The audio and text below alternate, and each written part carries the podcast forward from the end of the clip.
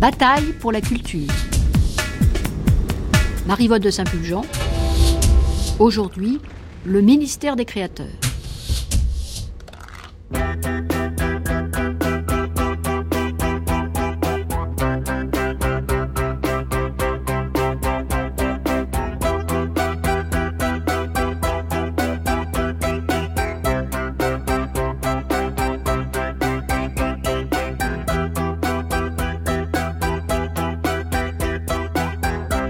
Reprenons le fil de notre première matinée de la grande traversée dédiée au 30e anniversaire du mystère Lang, où nous parlons de l'action de Jacques Lang au service des créateurs. Après les archives sonores de l'époque, voici l'heure du débat, où des acteurs et des témoins vont confronter leur expérience et leurs souvenirs à l'avis des experts, dont Laurent Martin, qui a préparé avec moi cette grande traversée. Laurent Martin, vous êtes historien, spécialiste de l'histoire culturelle et politique de l'Occident contemporain, chargé de recherche au Centre d'histoire de Sciences Po. Vous avez notamment publié en 2008, aux éditions Complexes, un ouvrage intitulé Jacques Lang, Une vie entre culture et politique. Vous nous résumez maintenant les questions dont nous allons débattre avec nos invités que je présenterai ensuite. Merci. Euh, quelques mots d'explication, si vous me le permettez, chère Marie-Yvonne, pour euh, euh, ce rôle d'expert que vous avez bien voulu me confier. Il est naturel que les témoins et les acteurs d'une époque s'en tiennent aux souvenirs plus ou moins embellis par le temps qui a passé et qu'ils défendent aujourd'hui le point de vue euh, qu'ils défendaient hier. Moi, je suis là pour rappeler certaines vérités, peut-être un peu désagréables, moins reluisantes, poser certaines questions qui peuvent paraître inconvenantes ou désobligeantes même. Il est vrai que si j'étais euh, seul m'exprimer en tant qu'historien, je devrais parler de la lumière autant que de l'ombre, pour reprendre une métaphore d'époque qui fut abondamment commentée. Mais puisque les témoins, en l'occurrence, préféreront sans doute euh, parler de la lumière, c'est à moi qu'il reviendra le rôle ingrat de rappeler les zones d'ombre, euh, quel que soit ce que j'en pense par ailleurs. Cette mise au point étant faite, et je pense qu'il est important qu'elle soit faite euh, à l'orée de cette série d'émissions, qu'en est-il de la création et des créateurs? En juillet 81, Jacques Lang écrit dans une note à Laurent Fabius, ministre du Budget, La création revêt à mes yeux une importance capitale dans un domaine où l'État n'a certainement pas, au cours de ces années passées, joué le rôle d'incitation et de soutien qui doit être le sien. Alors ces lignes de, Jack Lang, donc adressées à Laurent Fabius, euh, indiquent assez bien, donnent le ton de la nouvelle politique culturelle qui se met en place au lendemain de la victoire de François Mitterrand. C'est d'abord le constat ou la thèse d'un manquement de l'État à une de ses missions euh, traditionnelles, le soutien à la puissance publique à la création euh, contemporaine, relativement délaissé dans les dernières années du septennat de Valéry Giscard d'Estaing. Et puis c'est l'engagement ensuite à replacer la création et les créateurs euh, au cœur de la politique culturelle en adoptant toute une série de mesures euh, dans tous les secteurs de la vie artistique, fonds de soutien, aides et bourses, achats, commandes publiques, notamment dans le domaine emblématique de l'art contemporain. Alors, une série de raisons expliquent l'intérêt euh, finalement de Jacques Lang pour euh, la création et les créateurs. D'abord, c'est une proximité ancienne finalement de Jacques Lang depuis au moins le Festival de Nancy euh, avec les milieux artistiques, le soutien que ces milieux ont apporté à François Mitterrand et le soutien qu'il pourrait encore lui apporter par la suite. Et puis, en élargissant la perspective, l'alliance ancienne d'une partie de ces milieux artistiques avec la gauche communiste ou socialiste depuis au moins le Front populaire. Alors des milieux assez hétéroclite et d'autant plus que l'on passe justement de l'artiste au créateur en élargissant justement le, champ de, la culture légitime, ou reconnue en tout cas par l'État, et qui trouve avec euh, l'arrivée de Jack Lang et surtout euh, le doublement du budget en francs courant euh, d'un exercice à l'autre, une demi-victoire finalement, mais une victoire réelle néanmoins, puisque l'objectif partout proclamé était d'obtenir 1% du budget de l'État, il représenta 0,75% en 82, soit environ 6 milliards de francs mais un budget donc qui suffit à, parler d'un budget de rupture et d'une politique de rupture. Ces moyens nouveaux permettaient la conciliation d'objectifs contradictoires. Euh, il s'accompagnait aussi d'une attitude nouvelle à l'égard des hommes et des femmes de culture, et on le voit notamment à l'occasion euh, du discours euh, budgétaire à l'Assemblée nationale, le 17 novembre 1981, où Jacques Lang déclare entre autres Jamais dans l'histoire le pouvoir n'avait bénéficié d'un tel assentiment et d'un tel soutien des hommes de culture. Sauf que rien n'est simple et que cette réconciliation proclamée de l'art et de l'État, ou de la création et de l'État, posait un certain nombre de questions. Questions d'époque, questions d'aujourd'hui.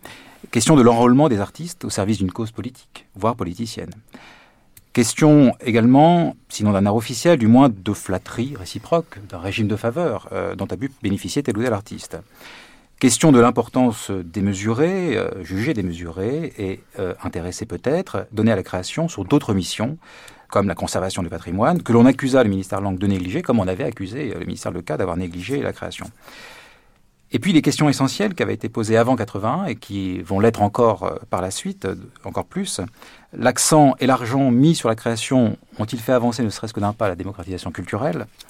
La politique de l'offre culturelle par la multiplication des équipements et des moyens humains a-t-elle fait venir à la culture ceux qui se tenaient à l'écart? La professionnalisation des artistes, le primat de l'excellence artistique, n'ont-ils pas provoqué l'inflation des coûts de production et le gonflement des effectifs préparant les crises futures du système de protection sociale des intermittents du spectacle? Voici quelques questions, il y en aura certainement d'autres au cours de notre débat. Alors pour en parler autour de cette table, Robert Abirached, vous êtes écrivain, historien du théâtre, professeur. Vous avez été très proche, un très proche collaborateur de Jacques Lang et vous êtes son premier directeur du théâtre et des spectacles, enfin le premier qu'il nomme. Hein. Euh, vous le restez jusqu'en 1988. C'est ça, c'est en passant par Léotard aussi. Voilà. Alors vous avez écrit plusieurs ouvrages sur l'histoire du théâtre, notamment Le théâtre et le prince euh, aux éditions Actes Sud. Le premier volume, euh, L'embellie, 1980-1992, décrit le renouveau de la politique du théâtre, un tome 2, Un système fatigué, 1993-2004, continue cette histoire sur un, un mode un peu plus euh, triste.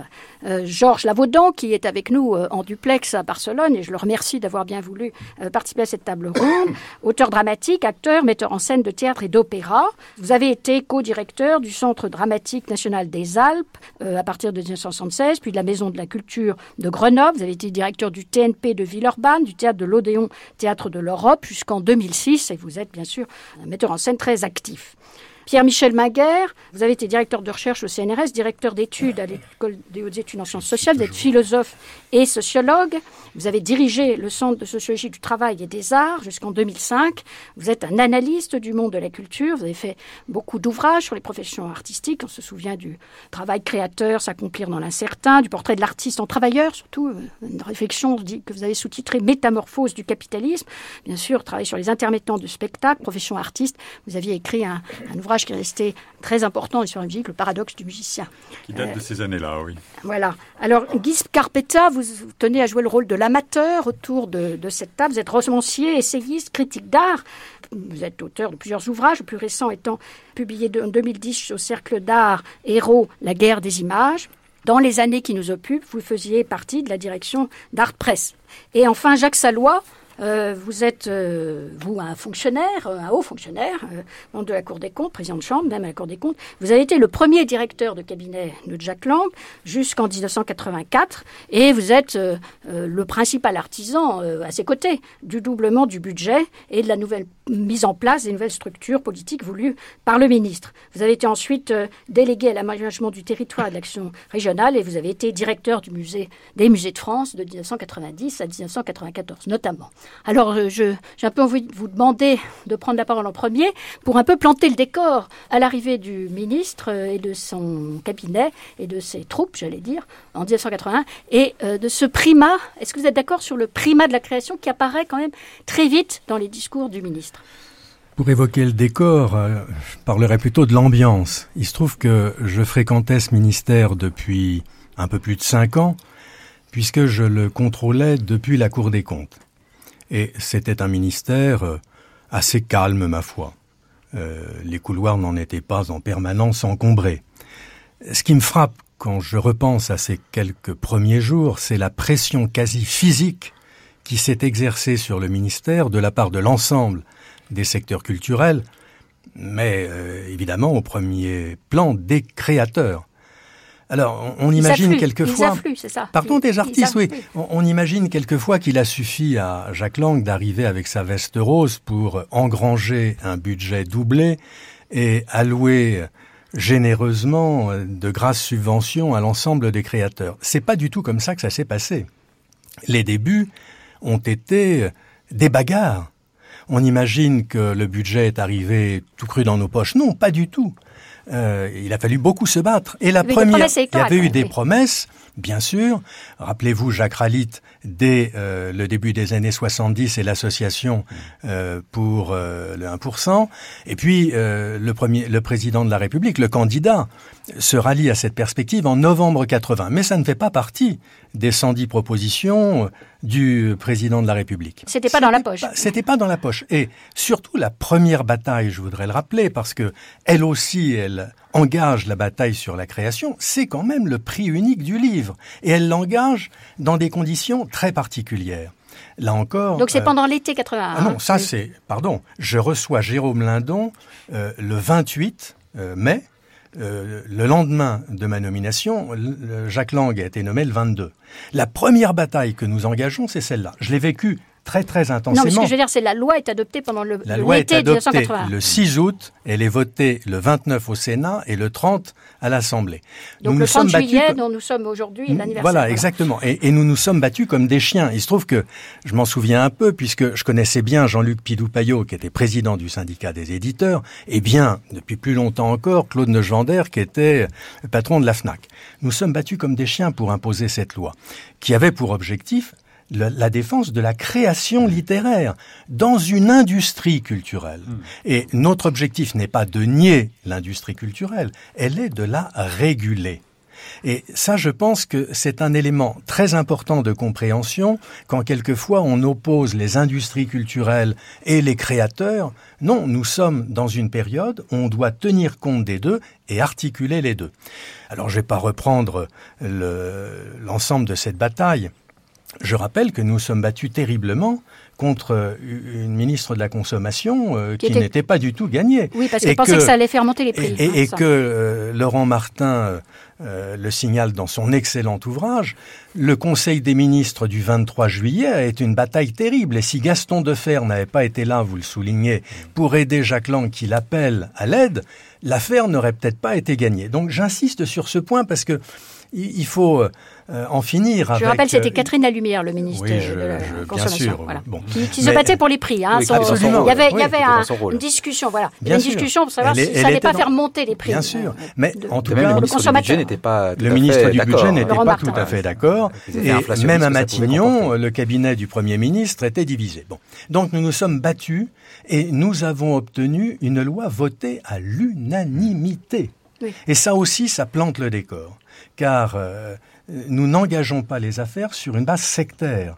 On, les engage sur une base de large consensus et rassemblement. Alors la deuxième bataille, et vous y insistez, c'est celle du budget. Là encore, ça a été une bataille effrayante euh, en, en juin-juillet.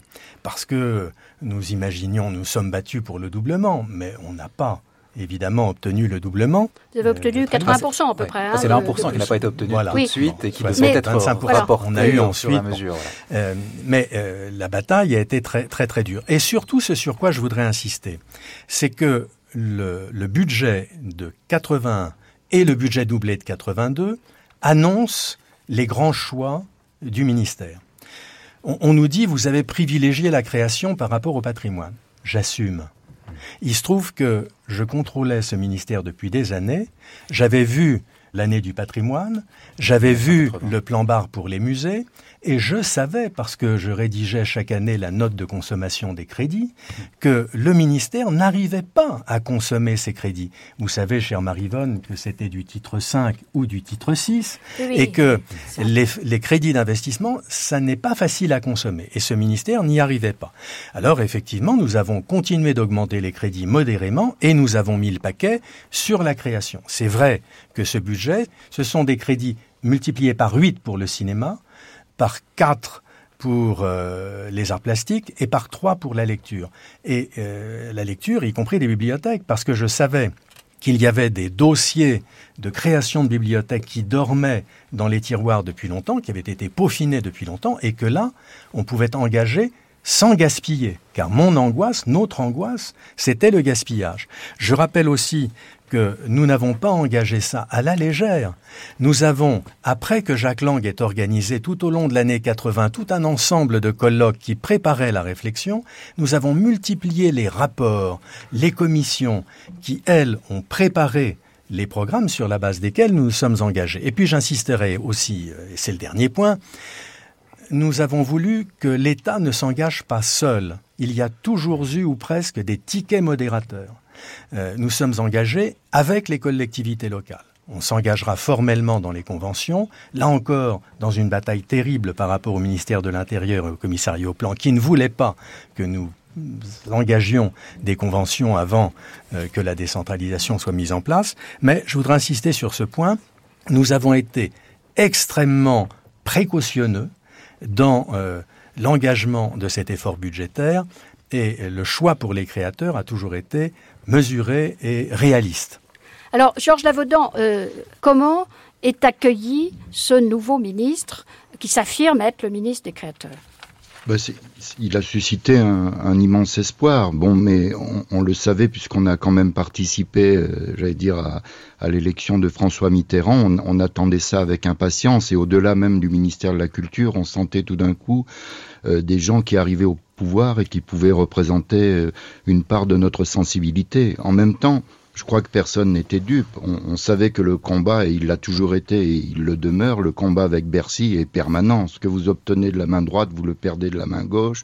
Il y a toujours eu cette espèce de d'affrontement terrible et il est dans les mentalités, c'est comme ça. J'allais presque dire que c'est très très difficile de, de lutter contre, qu'il euh, y a une part de, de comment dire, c'est une danseuse. Ça demeure malgré tout euh, quelque chose qui a toujours paru euh, un peu exagéré, un forcing fait par les artistes, un chantage permanent à, la subvention.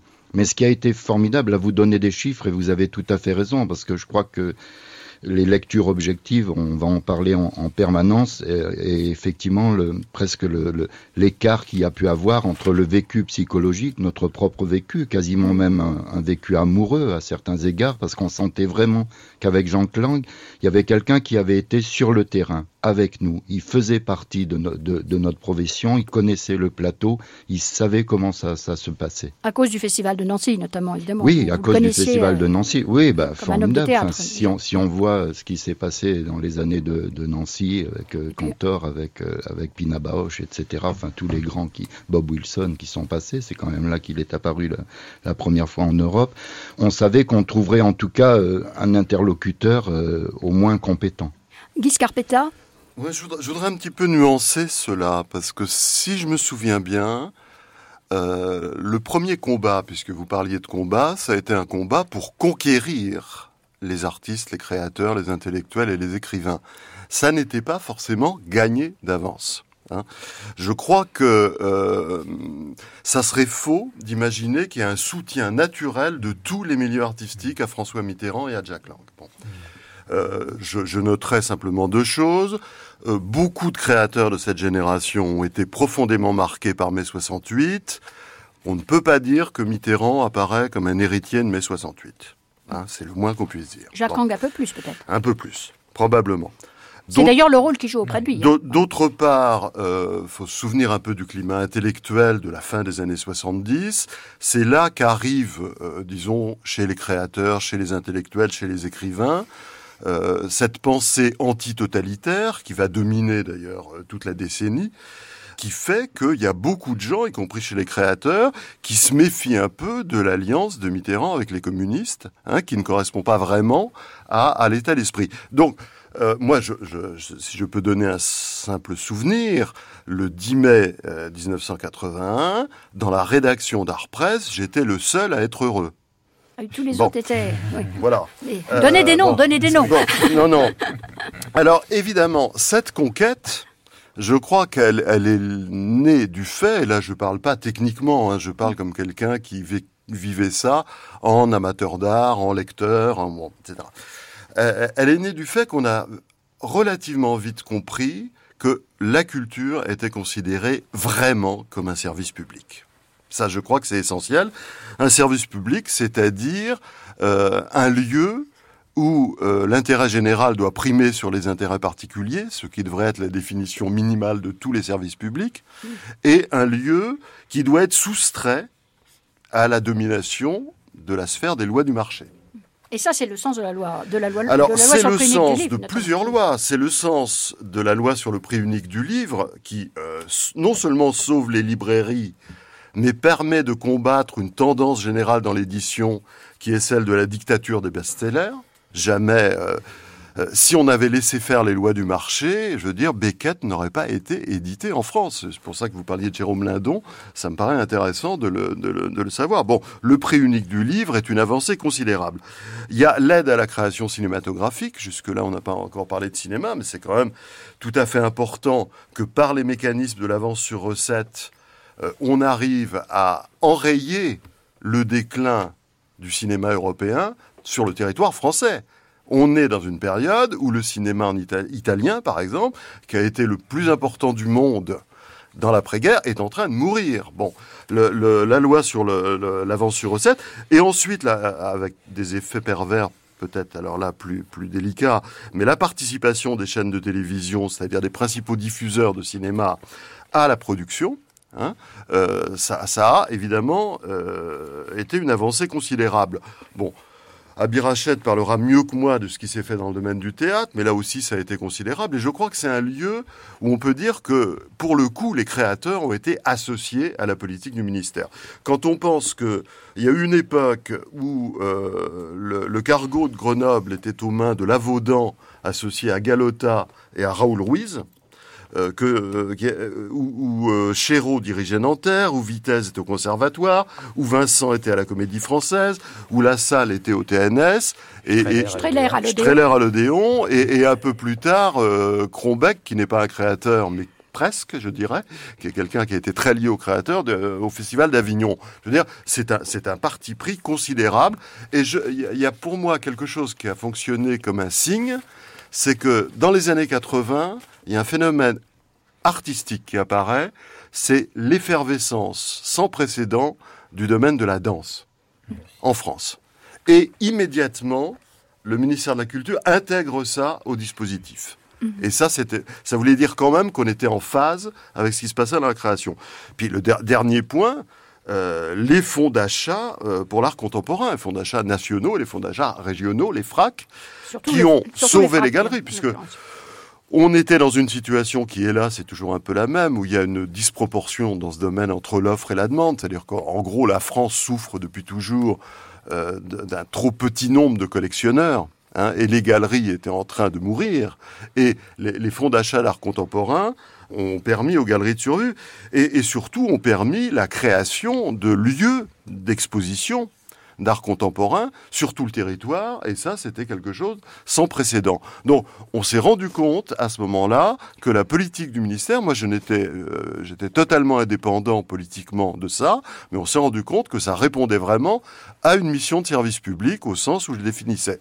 Je dirais, mais ça, je suppose qu'on y reviendra, qu'il y a eu aussi à toutes ces mesures des effets pervers dont on n'a pas forcément mesuré tout de suite euh, la- la- l'ampleur, hein, et, et- et notamment euh, qui ont abouti à, à- à ce qu'a été la grande crise de ces dernières années, mais Oui. qui n'a pas été enrayée à l'avance, c'est-à-dire la crise des intermittents, sur laquelle je crois qu'il faudra revenir. Et puis il y a eu aussi des échecs. Je crois qu'il faut le dire. Et euh, je crois que l'échec principal, mais j'espère qu'on y reviendra et qu'on pourra en reparler, ça a été qu'on a cédé devant le pouvoir de la télévision. Ça, c'est sûr. Alors, euh, Robert Abérachet, donc du, Oui. du côté du théâtre. Euh, du côté du C'est théâtre. quand même le- l'enfant chéri, le théâtre du ministre. Oui, peut-être pas l'enfant chéri de langue autant qu'on le croit. Euh, Quand mais, euh, pas autant qu'on le croit, disons. Il y a le cinéma aussi. hein. Et le théâtre commençait à lasser un peu, à la vérité. Ce que je ne peux pas accepter d'en- d'en- d'entendre, c'est c'est qu'on aurait enrôlé les artistes au service d'une cause politicienne ou d'une cause politique. Jamais, alors ça, je, alors ça, je vous en donne ma parole d'honneur, mais sans, mais, mais sans monter sur les, euh, sur les sommets. Euh, jamais des décisions n'ont été prises. Il y a eu peut-être ici ou là un petit coup de faveur, par exemple comme Streller. Streller n'aurait pas eu les facilités qu'il aurait eues s'il n'avait pas bien connu Lang, et si Lang n'était pas convaincu de, son talent. Mais quand je lis dans une note l'enrôlement des artistes au service d'une cause politique, voire politicienne, ah ben alors ça, non seulement je me lève en compte, mais c'est le contraire qui s'est passé. Vous ne pouvez pas imaginer, puis c'était moi qui étais au premier rang, les difficultés qu'on a eues de semaine en semaine et de mois en mois pour convaincre ces fameux artistes qui étaient très contents euh, du changement politique, mais, mais dont la... très méfiant également. Mais, mais c'est ça, possible. Euh, mais dont le mot-clé était méfiance, méfiance, Eh oui. méfiance, donnez-nous de l'argent et foutez-nous la paix. Alors comment, comment concilier, ça a été tout le travail, comment concilier cette primauté euh, de donner à l'art du théâtre, qui était à l'époque l'art de la mise en scène, il faut dire, parce que là, je vais, je vais y revenir tout à l'heure, sans doute, euh, com- euh, euh, comment le concilier avec la notion de service public que nous étions en train, en ce moment, et c'est une des contradictions en effet, que nous étions en train en ce moment de revaloriser euh, et de rénover. Ça a été une tâche extrêmement difficile, beaucoup plus difficile qu'on ne le croit, et qui s'est et qui s'est soldée, qui, a été scandée tout au long des sept ans, ou, ou du moins j'ai été là, mais ça a continué évidemment par des par des contestations, par des querelles, parce que la particularité d'un artiste de théâtre, c'est qu'il vous dit jamais merci. C'est- euh, C'est-à-dire, il, il- et- pas seulement. C'est-à-dire, mais, mais, mais qu'il estime que ça va de soi. Sauf, que, sauf la vôtre, que, j'imagine. que tout ça va de soi, sauf, sauf vous qui nous écoutez. On n'en Sauf- doute pas. Mais simplement, je voudrais Sauf les ensuite- présents, disons, en général. je voudrais ensuite revenir, je ne veux pas prendre la parole trop, trop tard, sur deux points qui me paraissent très importants. Sur le plan de la démocratisation culturelle, à mon avis, on dit beaucoup de choses avec une énorme légèreté. Il y a une sorte de doxa général qui dit que ça a échoué. Ce n'est absolument pas vrai. Et puis je voudrais revenir tout à l'heure aussi, ou à moins qu'on m'y invite maintenant, à d'autres parties de la création, parce que une des difficultés de ce que nous faisons et disons ensemble, c'est que nous sommes, comment dire, attirés uniquement par des choses qui se voient. Mais si je vous disais, mais que la création de l'école du cirque Oui. et que la création de l'école de la marionnette ont été les événements majeurs de la création. Oui, mais, mais ça, on en parlera lors d'une euh, oui, dire maintenant, On en parlera lors de la journée, la matinée que nous allons consacrer euh, au bah nouveau oui, champ d'intervention c'est du ça, Le c'est ministère. cœur, expliquer Mais non, mais- l'élargissement de la notion de création Eh est quand ben, même alors au moi, je suis cœur là, je, suis là pour ça, parce que nous avons élargi la notion de spectacle, et la notion de spectacle tirée de leur humilité ou de la manière euh, dont, ils étaient traités comme des sous-expressions, que ça a été tellement important qu'aujourd'hui, on peut, re- on peut, si on est un observateur un peu fin et qui cherche un peu la nouveauté, on peut déceler aujourd'hui un début de mutation des arts de la scène, euh, qui se manifeste dans les spectacles. De, mais James Thierry, par exemple, c'est le plus beau spectacle que j'ai vu de l'année, et qui s'appelait Raoul, et une sorte de, de rééquilibrage très fort de, de, de, de ce côté-là. Et je ne parle pas de Royal de Luxe, je ne parle pas de... Des de- arts de la rue, en euh, particulier. euh, oui. euh, Tout le développement des arts de la rue. Des Oui, arts de la rue. Des arts de la rue, j'ai pris une note. Il, il y a aujourd'hui 2000 intervenants actifs d'art de la rue, plusieurs centaines de compagnies, et enfin 17 festivals. Tout, tout ça est arrivé euh, entre 85 et 95, enfin. C'est vrai pour le théâtre, c'est vrai aussi Jacques pour la musique. On Oui, oublie un peu que la première sortie de Jacques Lang, c'était le mercredi 28 pour le concert de Stevie Wonder. C'était un peu nouveau quand Oui, oui. même. Mais ça, encore une fois, il y aura une, une du matinée entière à C'était la deuxième sortie, parce que la première était consacrée au salon Le du salon livre. du livre, j'y étais avec lui, oui, du c'était l'après-midi. Malheureusement, je Alors- tenais, je tenais à intégrer. à- Vous avez raison. action. Vous avez raison. Pierre-Michel Maguire. Oui, la, politique de Jack Lang s'inscrivait en quelque sorte dans la fusion entre une gauche universaliste qui disait euh, procurons à, la population la plus large possible les chefs-d'œuvre de l'humanité, augmentons les taux de fréquentation euh, euh, des biens rares euh, qui ne doivent plus l'être, créons un service public de l'excellence. C'est le vieux programme des politiques culturelles publiques depuis les années 50. John Maynard Keynes, qui a créé l'Arts Council, disait exactement la même chose. Donc, véhiculons les chefs-d'œuvre. Malraux avait cette ambition-là aussi. Et puis, peu à peu, on s'était rendu compte que ça n'allait pas si bien que ça, que la démocratisation était une, ambition qui était en quelque sorte toujours en avance rapport à ce qu'elle devait produire et qu'elle produisait si peu par rapport à une politique de l'offre. Mais on avait tout de même l'idée que les chefs-d'œuvre de la création artistique n'étaient pas rigoureusement euh, le reflet d'une société inégalitaire comme on en avait fait le procès auparavant. Dans les années 30, il y avait des débats qui faisaient rage sur le thème est-ce que euh, le but d'une société émancipée, progressiste, c'est de donner à tous le produit de la violence sociale euh, d'une période donnée. Et le PC s'était rallié à l'idée que les biens euh, artistiques sont des biens universels, en oubliant en quelque sorte une dialectique marxiste un peu trop élémentaire qui serait de dire euh, c'est le produit d'une société de classe, etc. Les beautés de l'art grec sont-elles les beautés de l'art d'une société esclavagiste? Donc ça c'est la gauche universaliste. Donc allons-y, continuons. Et ça c'est un, un, un pan de la politique culturelle qui est un pan continu. On ne peut pas dire on peut amplifier cet effort-là. Et il y a toute une toute une couche de l'action publique qui est une amplification. Et puis il y a une autre dimension. Vous voulez dire sans rupture enfin, qui, qui, qui, amplifie. Alors la rupture en hmm. termes de budget, on peut la considérer comme une rupture, mais elle amplifie. On a programmé de l'action publique euh, depuis les années 60, etc. On va pas faire euh, rembobiner tout, tout, le film à l'envers. Mais euh, l'autre partie, c'est la gauche relativiste. C'est celle qu'on vient d'évoquer. C'est celle qui dit attention, les hiérarchies constituées dans les arts, qui placent en haut les arts savants et en dessous les arts non savants, populaires, etc. Cette idée-là, elle avait été, elle commençait à être corrodée, rongée par l'action publique de terrain, les militants culturels des années 70 qui avaient dit euh, l'animation, euh, l'art euh, bottom-up en quelque sorte, qui est créé par le terrain, doit être reconnu aussi. Et par ailleurs, on avait des industries culturelles qui étaient en pleine expansion et qui ramassaient la mise. La musique est un exemple extraordinaire où le succès euh, des, courants de la musique populaire des années 60-70 avait euh, produit une, une, identification des jeunes générations avec tout ça. Donc, comment faire une équation où on aurait d'un côté une action publique d'État qui se confinerait dans un, un, côté un peu rétréci de la, la haute culture et de l'autre le marché qui s'emparerait et qui ferait prospérer euh, l'effervescence de des musiques populaires. Et l'intelligence ou le, le, le coup de le coup magique de cette politique, ça a été à la fois d'amplifier les moyens et de superposer les deux objectifs. Superposer, ça ne veut pas dire euh, substituer. C'était des complémentarités. C'était ça qui était le, le, le coup fumant, en quelque sorte, c'est de dire tout ça est complémentaire. Rendu, rendu possible, il faut le ramener par l'augmentation des oui, moyens. Oui, évidemment, les moyens. Mais, et, avec aussi des effets de, qui pouvaient être parfois de, avec un peu d'argent, on avait des effets symboliques majeurs. L'effet de levier euh, de dire on va donner un peu d'argent aux musiques populaires pour les, les relégitimer ou les pouvait être sans proportion avec les moyens qu'on y mettait. Parce que, et, les industries culturelles là-dedans trouvent une place assez rapidement, ça a été rappelé par Jacques Salois tout de suite, c'est symbolique, euh, et, ça va s'amplifier encore avec les industries culturelles, euh, cinéma, télévision, radio. C'est les grandes lois de la, la, libéralisation des ondes, puis des télévisions. Et, là, l'État n'est plus l'État subventionneur, mais l'État régulateur, et qui en même temps allume évidemment une, une évolution ou accompagne une évolution qui est irrésistible en elle-même.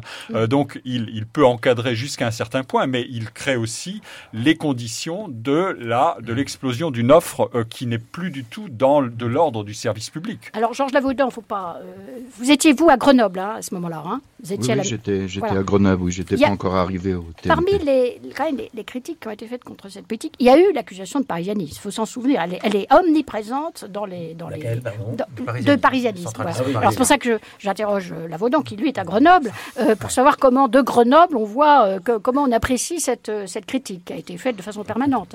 On avait plutôt le sentiment contraire, parce que comme l'a rappelé Scarpetta, on a eu cette chance de pouvoir réunir Galota, Ruiz, Gérard Memon, un orchestre de jazz rock et de faire Enfin, on se sentait pas du tout euh, marginalisé, au contraire, on sentait que c'était une politique qui s'intéressait complètement à ce qui se passait de meilleur euh, en province. Alors peut-être que, encore une fois, mais ça, dans le fond, oui, Grenoble, c'était. Comme le fait observer Jacques Salois, Grenoble, c'était pas tout à fait la province. C'était une province euh, oui, mais quand en même, pointe, en pointe dans les années 80. Mais il faut laisser non, parler. mais il faut, faut, quand même faire des lectures historiques. C'est très bien. Langue, encore une fois, c'est un coup d'accélérateur. Et puis il y a autre chose dont, dont il faudra parler au-delà des moyens. Je le redis encore une fois, l'effet psychologique, si vous voulez, mm -hmm. l'effet de soutien, l'effet amoureux est très très important pour les gens qui travaillent. C'est pas que les moyens. Et Robert disait, euh, on ne dit jamais merci, je, je, je, le regrette, mais on a souvent dit merci. Pas, oui, mais enfin, on dit pas, aussi, il n'y a pas d'amour, il n'y a que des preuves d'amour. Donc non, là, non, mais on, le budget, c'était une preuve d'amour. Non, mais on l'a dit, effectivement, lorsque ça nous semblait euh, satisfaisant. On n'est pas, on n'est pas non plus à faire euh, des, des, des, des courbettes. On n'est pas dans le rapport euh, Molière-Louis XIV, si vous voulez. On est dans un rapport démocratique. Mais quand même, cette idée que la province, c'est quand même, là aussi, c'est quand même le rappel de l'idée de Malraux. Vous, vous reprenez, il y avait déjà des choses formidables en province av avant l'arrivée de Jacques Lang. La province n'était plus tout à fait la province. Se passait quand même un certain nombre de choses vitales, si vous voulez, et c'était même plutôt l'inverse. À un moment, je me souviens que lorsqu'on est arrivé au festival d'automne, encore dirigé par, euh, par Michel Guy, avec Palazzo Mental à Nanterre, euh, bah, c'était plutôt la province qui était euh, représentée comme très très vivante.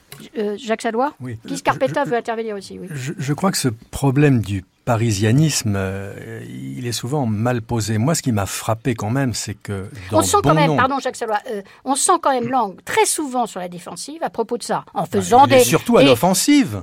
Il Non, est pas disons à nous. l'offensive. euh, voilà, mais- on- le sur Paris. des- Non, Non, non, mais mais on- sur Paris, trouve tant que c'est un sujet qui me tient beaucoup à cœur parce que j'étais après, juste après, délégué à l'aménagement du territoire. Mais moi, ce qui me frappe, c'est que quand même, quand on parle aux grands élus en 80, beaucoup nous renvoient dans les cordes. Tout à l'heure, nous parlions du patrimoine. Mais euh, combien de grands élus étaient mobilisés pour leur musée? Il a fallu que l'État montre la voie. Sur les fracs, combien de grands élus euh, étaient prêts à s'engager sur l'art contemporain? Ils se comptaient même pas sur le doigt d'une main. Il a fallu que les fracs les mouillent. Euh, et donc, je, je crois qu'il faut quand même bien voir que dans beaucoup de domaines, l'État a dû s'engager pour que les élus s'engagent. Alors bien sûr, il y a le cas de Grenoble. Hubert Dubedou était passé par là. Et les gars, mais beaucoup de militants derrière lui. Il y avait le cas. Je rappelle qu'aux élections municipales de 77, la culture a été un enjeu et que quelques municipalités de gauche se sont fortement engagées. En PACA et à Lille À Lille, déjà. Mais, euh, mis à part ces quelques cas d'exception que Georges Lavaudan est bien placé pour souligner, quand même, l'État, dans beaucoup de domaines, a été la force de- de- de- d'engagement, d'impulsion, qui a fait qu'ensuite, les collectivités locales se sont profondément engagées dans le domaine culturel et on voit bien aujourd'hui que leur contribution dépasse euh, celle de l'État. Oui, d'ailleurs, oui, Juste, mais un, un- un Martin, mot très bref, pour rappeler tout ce que cette politique doit aussi, enfin, c'est- ce rapport ambigu finalement de Jacques Lang quand même euh, à la décentralisation culturelle, doit à son histoire personnelle, parce que c'était d'abord un, un provincial, c'est un Nancéen, euh, qui a des démêlés assez, assez euh, virulents, assez difficiles avec la municipalité locale, et qui fait appel à l'État pour le protéger en quelque sorte, pour le soutenir contre les édiles locaux. Et donc il y a cette, cette pensée très forte, très, très présente chez lui, que l'État est le garant finalement de la liberté des créateurs en province contre les édiles. Absolument, mais l'État est le garant, Jacques mais il faut que la collectivité s'engage. Et, et les deux ont été en permanence au cœur de notre préoccupation. Guy Euh, Scarpetta. Soit dit en passant, c'était l'époque quand même un ministre permet, un, oui c'est ça un ministre, mais mais il se permettait d'appeler un humble directeur euh, pour lui dire qu'est-ce que vous attendez pour faire ça, et que le directeur inconscient lui disait ça ne vous regarde pas, monsieur le ministre. Vous voyez Jacques, je je l'ai pas mis sur le homme, c'est- c'était monsieur de Fer.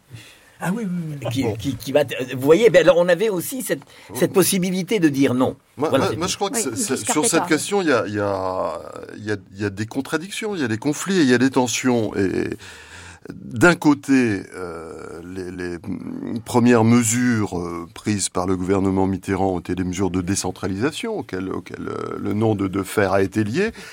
D'un autre côté, d'un autre côté, il faut pas donner culturellement tout le pouvoir aux élus locaux. Ça reste quand même.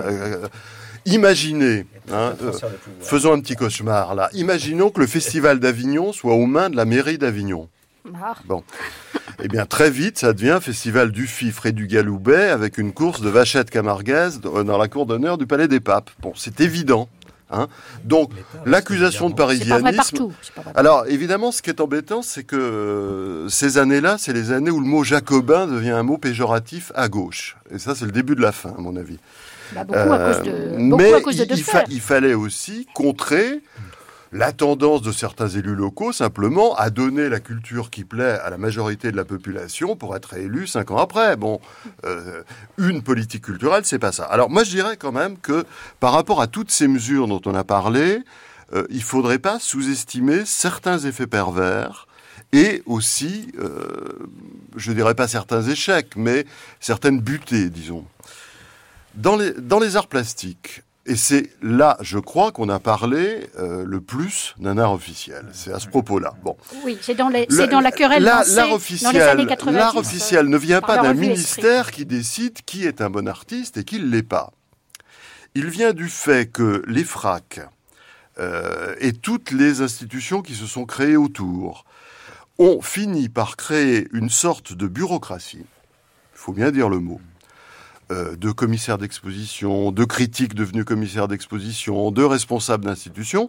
Bon, moi, il se trouve que à cette époque, je me baladais à la fois dans les milieux du théâtre, dans les milieux du cinéma, dans les milieux de la littérature surtout, et un peu dans les milieux des arts plastiques. Et je dois dire que les milieux des arts plastiques faisaient preuve d'une médiocrité intellectuelle qu'on ne trouvait pas dans les autres milieux. hein.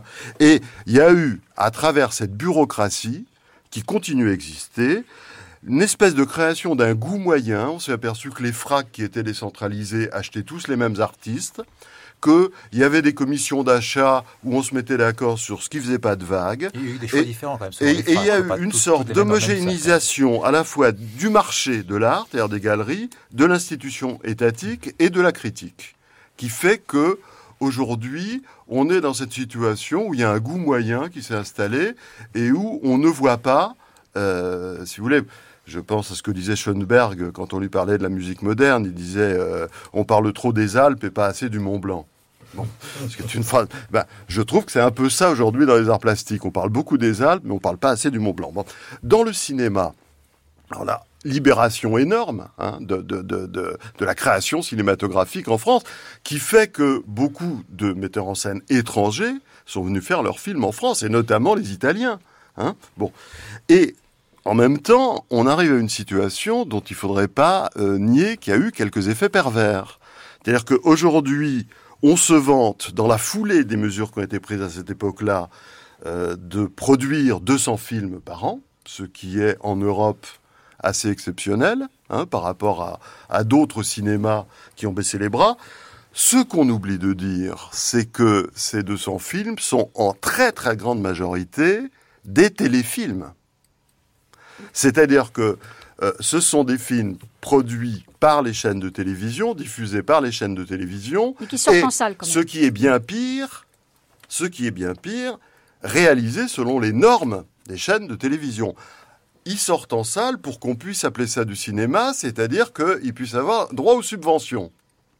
La sortie en salle, ça dure 15 jours, pas plus, et ça sert à continuer à appeler cinéma un produit qui est un produit télévisuel. Alors évidemment, il y a quelques vrais films de cinéma qui profitent du système et qui arrivent à, à- émerger et à exister. Et ça, c'est très bien. Mais il faudrait pas non plus faire comme si la situation du cinéma née de ces mesures d'avance sur recette, et, etc., euh, était idyllique. Puis enfin, le, dernier point, ce qui me paraît quand même euh, flagrant, c'est que euh, autant l'aide au spectacle vivant, au théâtre, à la danse a été remarquable, autant il y a eu un effet qu'on n'a pas prévu à l'époque et qui a abouti à la question des intermittents. Bon, c'est-à-dire que petit à petit, bon, on s'est rendu compte avec la création des festivals dont vous parlez, etc., qu'il y avait des gens qui ne pouvaient pas travailler euh, tous les mois de l'année. Hein, qu'il y avait notamment dans les techniciens du spectacle, bon, des, gens qui, bon, on leur a donné un régime spécial et on est arrivé à cette situation où ce régime a été purement et simplement détourné.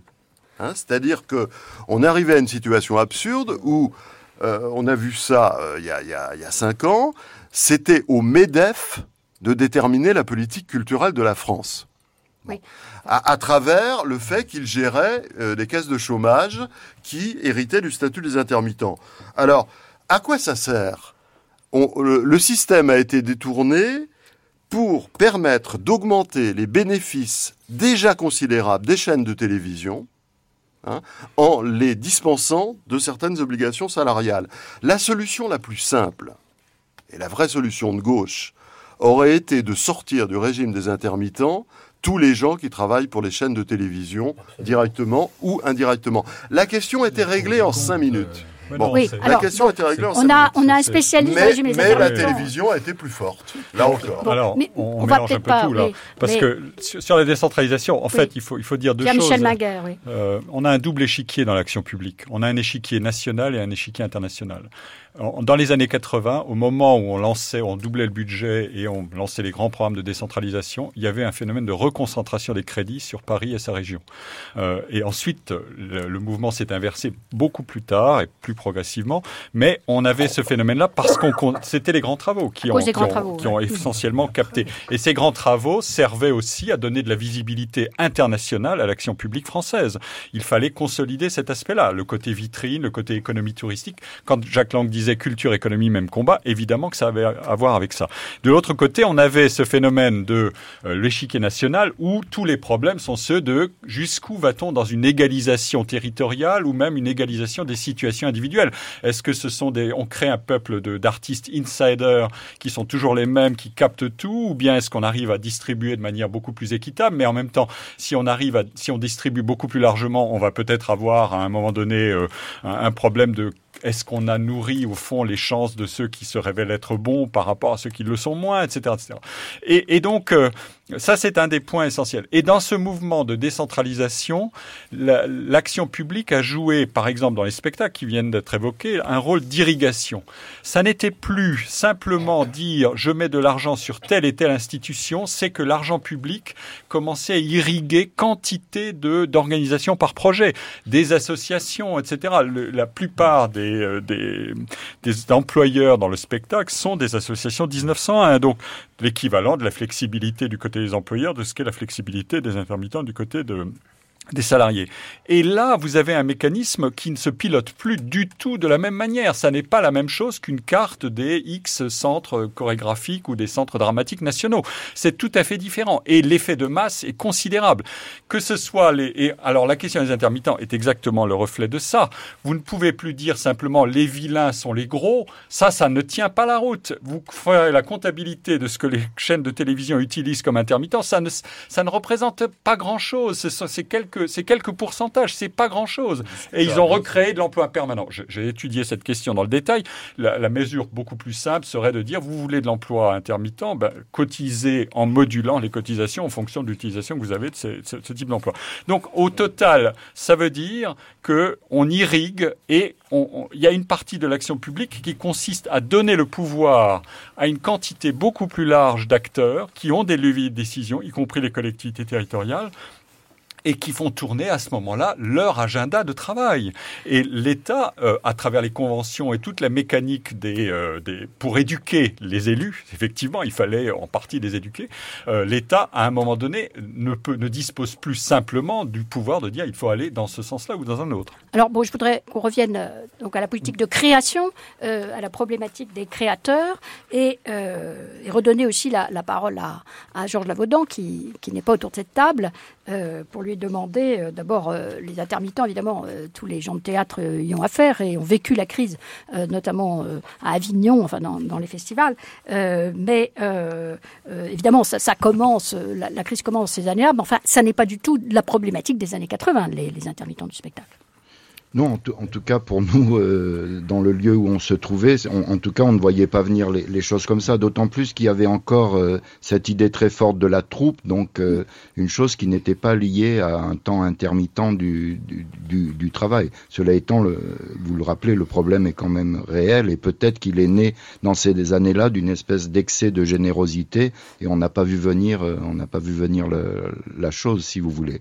Mais on, on sentait quand même une des premières sorties euh, de François Mitterrand, c'est quand même euh, à Avignon en, en, en 81. Donc on sait tout de suite, on a tout et, pour une création pointue, puisque je crois que c'était Daniel Mesguich qui faisait le, la mise en scène du roi Lear. Donc on a tout de suite senti qu'il y aurait un accompagnement, si vous voulez, à l'excellence.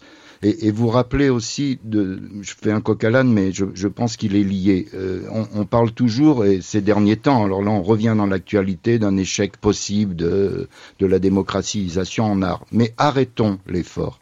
C'est-à-dire arrêtons de rouler le rocher de Sisyphe, parce que c'est de ça dont il s'agit. Les efforts sont permanents, si vous voulez. Mais si on les arrête, on tue absolument tout. On tue la possibilité à l'accès d'un nouveau public, mais on tue aussi la création.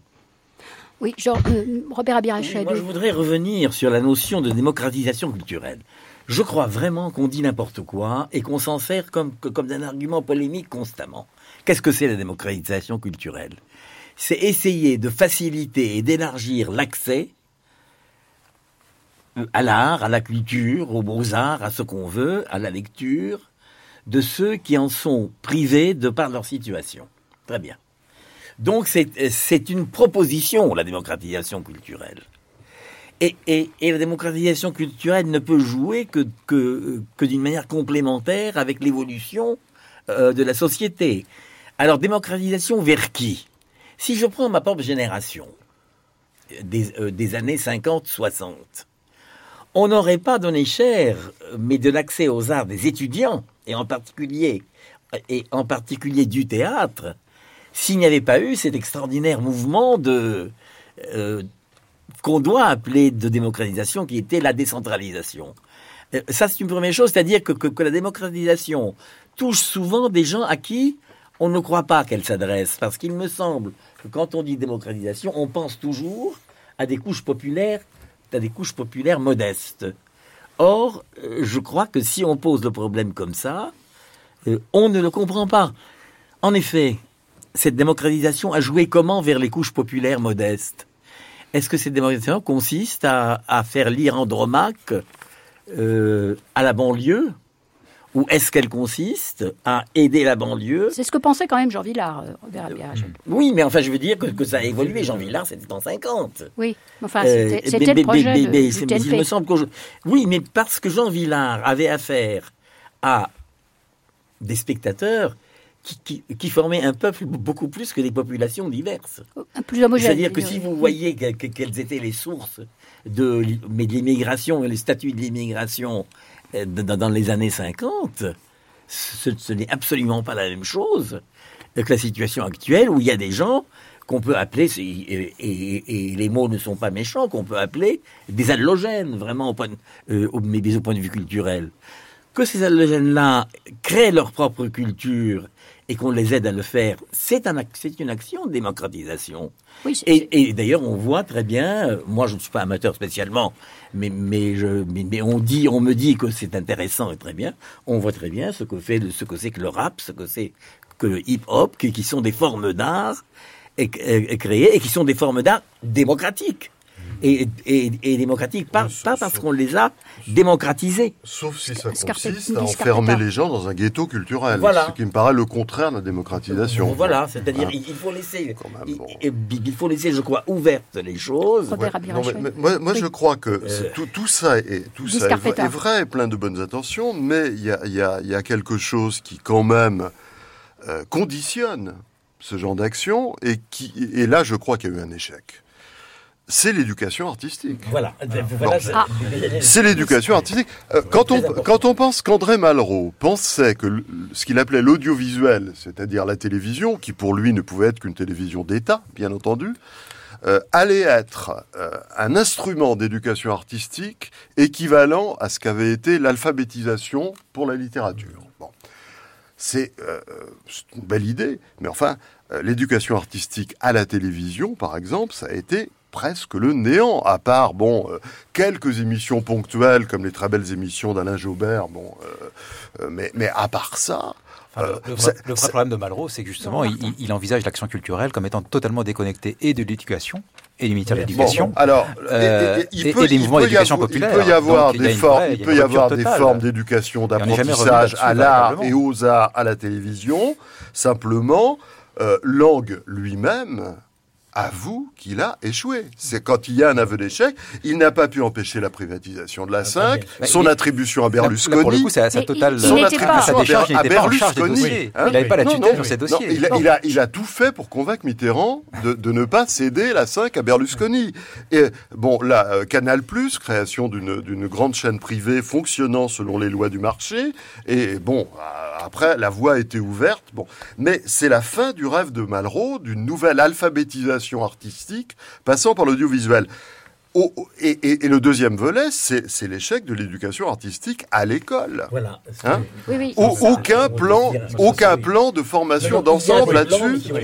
Et, et, et, on s'est battu dès le début. Il faut quand même pas oublier que nous sommes battus. Moi, je veux dire un mot là-dessus parce que c'est quelque chose que j'ai vécu très douloureusement. deux secondes pour dire bon, d'une part, moi, je l'ai vécu de l'intérieur, c'est-à-dire j'ai essayé d'introduire ça à l'université. C'est très très compliqué. Euh, il y avait des pesanteurs énormes. Et même lorsque Jacques Lang a été ministre de l'Éducation nationale, une mission a été nommée à Claude Mollard hein, pour l'éducation artistique à l'école. Ça n'a débouché sur rien.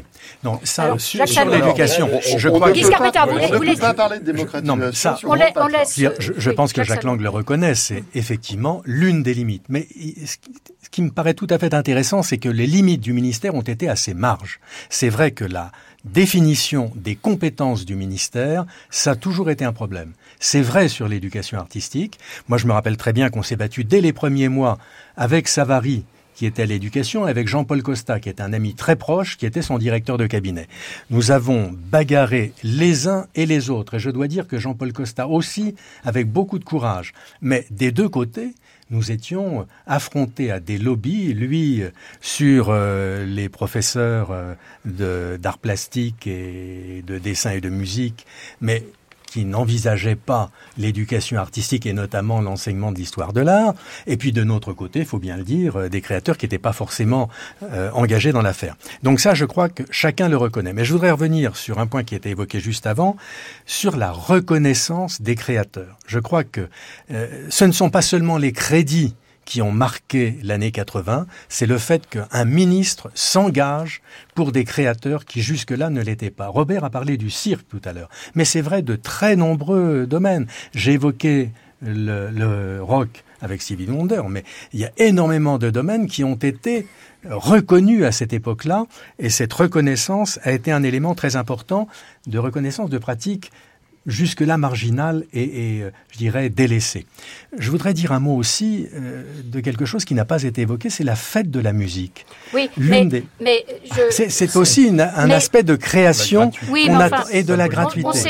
On, s'éloigne quand même de, de, des artistes euh, qui, où, quand même Jacques Lang faisait, faisait une distinction assez nette quand même. Et je, je m'interrogeais, et on n'a plus beaucoup de temps, est-ce que l'action de Jacques Lang a changé quelque chose sur le statut des créateurs. Euh, est-ce qu'il y a eu une modification euh, sensible sur le statut des créateurs, Alors, peut-être déjà.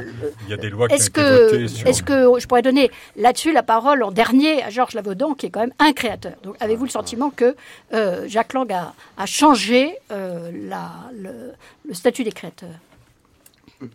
C'est une réponse un peu étrange, mais non, moi, moi, j'ai pas le sentiment parce que encore une fois, tout ce qui est statut, euh, je ne sais pas comment dire, un, créateur, il, il choisit pas. Et aussi la situation des créateurs dans, le, dans la société. Enfin, je, oui, mais euh, si vous voulez, ce qu'on doit reconnaître, c'est l'irrépressible. Enfin, je ne sais pas comment vous dire. Vous, vous vous décrétez pas créateur. Vous faites ça parce que vous pouvez pas faire autre chose. Et vous explorez des voies qui seront jamais les voies euh, où on vous attend.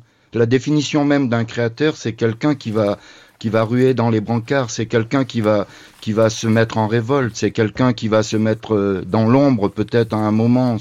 Les, rythmes du créateur, sa, parole balbutiante, toutes ces choses-là ne peuvent pas rentrer dans un cadre administratif. Et, ça, peut-être que c'était c'est une des contradictions que, que Lang comprenait sans pouvoir la résoudre. C'est-à-dire, je, comprenais quand on débarquait sûrement dans, dans son bureau, il voyait arriver des, des utopies. C'était des tonnes d'utopies qui étaient racontées, des tonnes de désirs possibles. Et lui, il essayait de, de cadrer, de faire rentrer ça comme il pouvait pour justement mettre en forme, en quelque sorte, ce qui était l'informulé. Eh bien, ce sera, ce sera la conclusion de cette table ronde consacrée euh, à l'action de Jacques Lang en faveur des créateurs. Merci aux invités qui ont participé à cette table ronde Robert Abirached, euh, Georges Lavaudan, Pierre-Michel Minguer, Jacques Salois, Guy Scarpetta et Laurent Martin.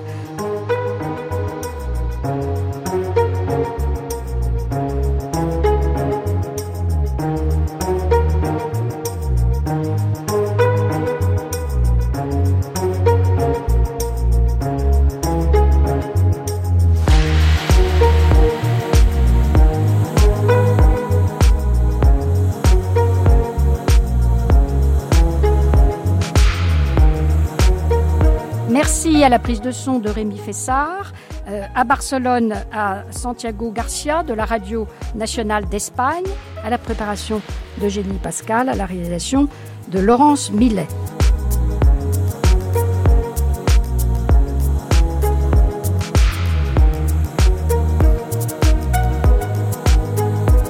Dans quelques instants, nous allons poursuivre cette matinée avec un documentaire euh, sur les fonds régionaux d'art contemporain.